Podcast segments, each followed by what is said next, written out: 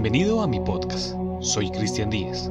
Un abrazo grande desde Colombia y muchas gracias por dedicar unos minutos de su tiempo para escuchar esto. En este podcast quiero comenzar con una pregunta. ¿Usted cree que un asesino nace o se hace?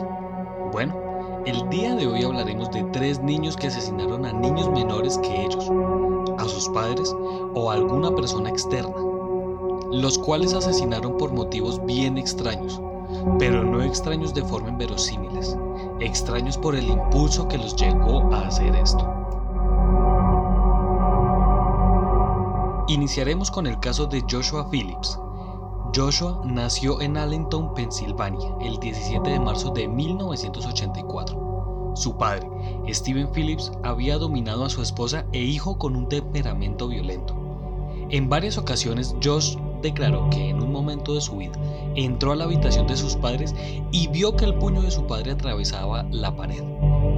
Esto aterrorizó a Joshua. Steven impulsó reglas estrictas a su hijo y también era adicto a las drogas y también era alcohólico. Ahora entramos en detalle del asesinato. El 3 de noviembre de 1968, alrededor de las 5 pm, Maddie Clifton desapareció. El primer sospechoso fue un vecino que fue arrestado dos veces, alrededor de 15 a 20 años antes por casos de agresión sexual, pero se retiraron los cargos en ambos incidentes. El vecino falló una prueba del detector de mentiras en relación con la desaparición de Maddie, pero proporcionó una coartada. La policía decidió suspender la búsqueda de Maddie, pero la comunidad, incluido más de 400 voluntarios, persistió se ofreció una recompensa inicialmente valorada en 50 mil dólares, pero luego se duplicó. Uno de esos voluntarios fue el propio Phillips. Una semana después de la desaparición, cuando la madre de Phillips, Melissa, fue a limpiar su habitación, descubrió que su cama de agua parecía tener una fuga. Tras un examen más detenido, descubrió que el cuerpo de Maddie estaba debajo de la base de cama de agua. Rápidamente salió corriendo de su casa y cruzó la calle para llamar a la policía. Se determinó que la causa de muerte de Clifton se debió a apuñalamientos y golpes con un bate de béisbol. El evento ocurrió cuando él estaba solo en casa y Maddie fue a su casa pidiéndole que saliera y jugara a béisbol. Phillips estuvo de acuerdo, aunque no se le permitió invitar a amigos mientras sus padres no estuvieran en casa. Mientras los dos jugaban béisbol, Maddie le arrojó la pelota y él la golpeó, lo que hizo que la pelota golpeara en el ojo de Maddie. Luego comenzó a sangrar, llorar y gritar. Sabiendo que su padre estaría en casa pronto, Phillips entró en pánico, temiendo la reacción de su padre cuando llegara a casa, por lo que decidió arrastrar a Maddie hasta su habitación donde procedió a estrangularla con un cable telefónico durante 15 minutos. Poco después volvió a golpearla con el bate de béisbol y la metió debajo de la base de la cama. Cuando el padre de Josh regresó a casa, fue a interactuar con él por un tiempo y regresó a su habitación. Cuando descubrió que Maddie todavía estaba viva, gimiendo debajo de su cama, quitó el colchón y la apuñaló 11 veces, llegando así a asesinarla. El juicio de Philip se llevó a cabo en el condado de Polk, Florida, y fue declarado culpable de asesinato en primer grado y sentenciado a cadena perpetua sin posibilidad de libertad condicional.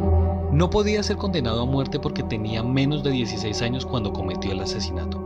La autopsia no reveló ninguna agresión sexual. Sin embargo, el cuerpo de Maddie fue encontrado desnudo de la cintura para abajo, y Phillips declaró que su ropa se desprendió mientras él arrastraba su cuerpo a su habitación.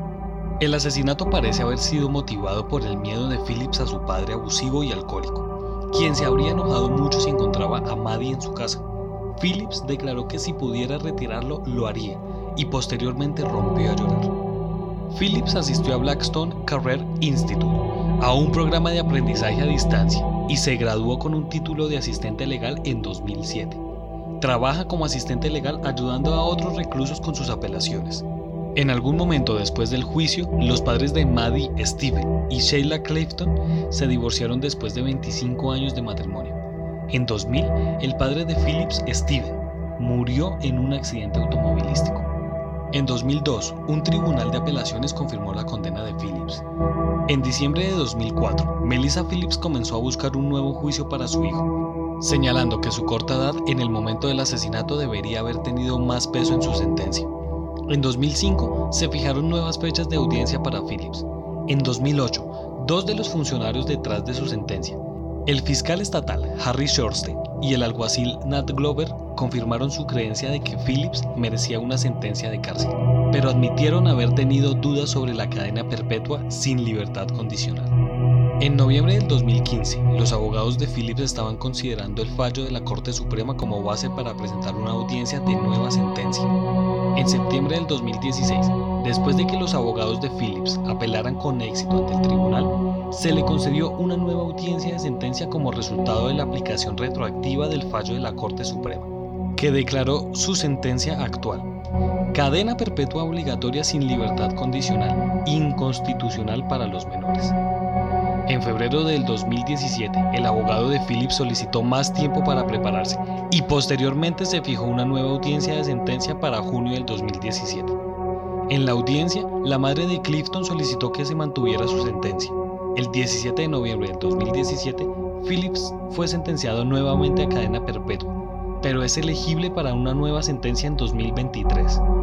El 17 de diciembre del 2019, esta sentencia de cadena perpetua fue confirmada por el Tribunal de Primera Instancia de Florida.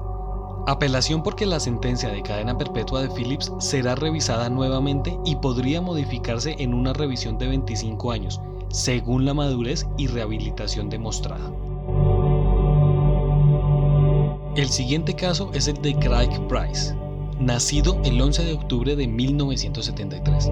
De sus primeros años no hay mucha información, por consiguiente pasamos a los hechos.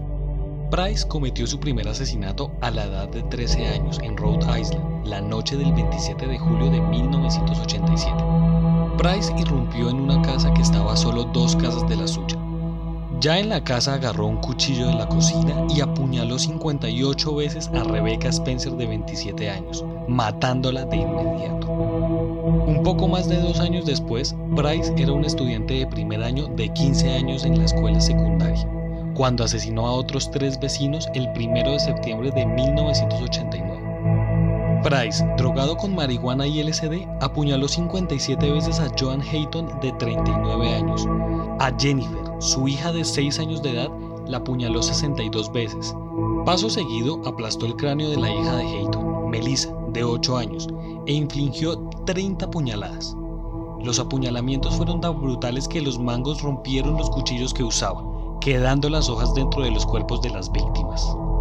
Price confesó tranquilamente sus crímenes después de ser descubierto. Fue arrestado un mes antes de cumplir 16 años y fue juzgado y condenado como menor. Por ley, esto significa que sería liberado y sus antecedentes penales sellados tan pronto como cumpliera 21 años. Y Price, se jactó de que haría historia cuando fuera liberado. El caso dio lugar a cambios en la ley estatal para permitir que los menores sean juzgados como adultos por delitos graves, pero esto no se puede aplicar retroactivamente a Price. Los residentes de Rhode Island formaron un grupo de ciudadanos opuestos a la liberación de Price para presionar por su encarcelamiento continuo. Debido a la brutalidad de sus crímenes y la opinión de los psicólogos estatales de que era un mal candidato para la rehabilitación. Durante su encarcelamiento, Price ha sido acusado de una serie de delitos adicionales, incluido desacato criminal por negarse a una evolución psicológica, extorsión por amenazar a un oficial de prisiones, asalto y violación de la libertad condicional por peleas en prisión. Fue sentenciado entre 10 y 25 años adicionales dependiendo de su cooperación con el tratamiento. El último caso es el de Mary Bell. Mary nace el 26 de mayo de 1957 en Newcastle, Inglaterra. La madre de Bell, Betty, era prostituta y de vez en cuando se ausentaba de la casa cuando viajaba a Glasgow por motivos de trabajo. Mary nació cuando Betty tenía 15 años. No se sabe bien quién fue el padre biológico de Mary, aunque ella creyó gran parte de su vida que fue Billy Bell, un criminal arrestado por robo a mano armada. Personas no pertenecientes al círculo familiar señalaron que Betty intentó en más de una ocasión asesinar a Mary y hacerlo aparentar como un accidente. En los primeros años de vida de la pequeña, la propia Bell señaló que fue víctima de abuso sexual por parte de su madre más de una vez, diciendo que ella la obligaba a participar en actos sexuales con hombres desde los 4 años de edad. En algunos otros datos se decía que la madre de Mary le daba en su tetero leche con ginebra, porque así la bebé dormía mientras ella trabajaba en las noches. Más allá de estos sucesos escalofriantes, no se conocen más de su vida. Ahora pasamos a los hechos. El 25 de mayo de 1957, un día antes de su cumpleaños, en una casa abandonada, Mary estrangularía a un niño pequeño llamado Martin Brown. Por lo que se sabe, estaba sola al momento de asesinarlo.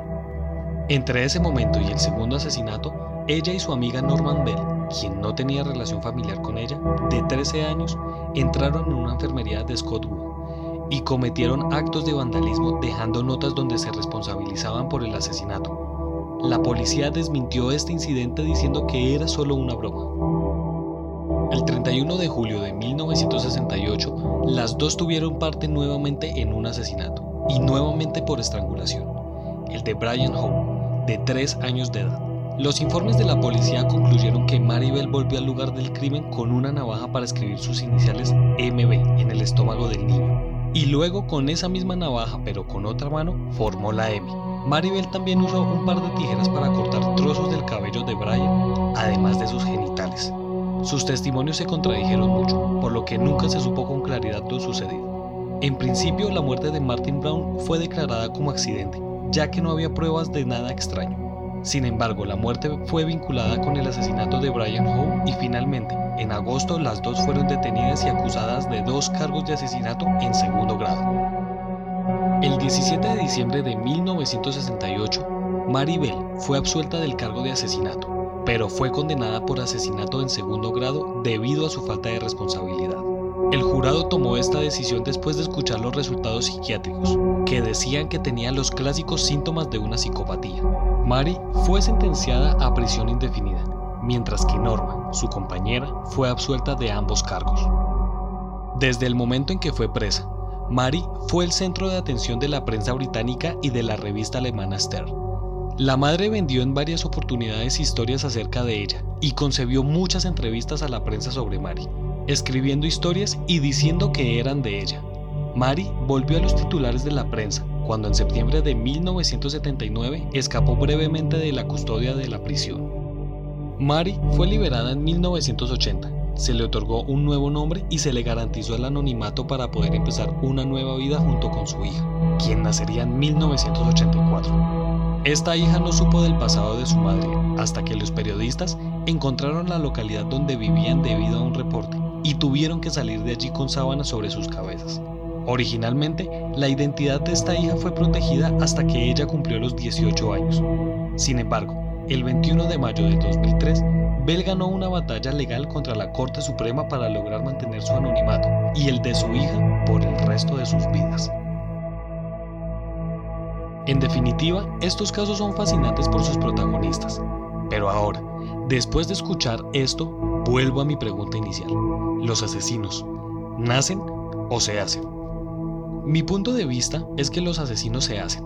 Esto es debido a su formación desde niños, la forma en que sus padres los tratan y cómo reaccionan ante algunas situaciones.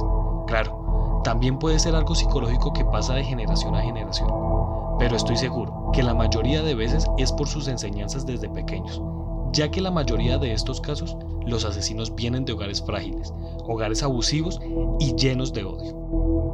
Si usted quiere tener más información acerca de este caso, síganos en Instagram como arroba Colombia Paranormal Podcast y déjenos su comentario.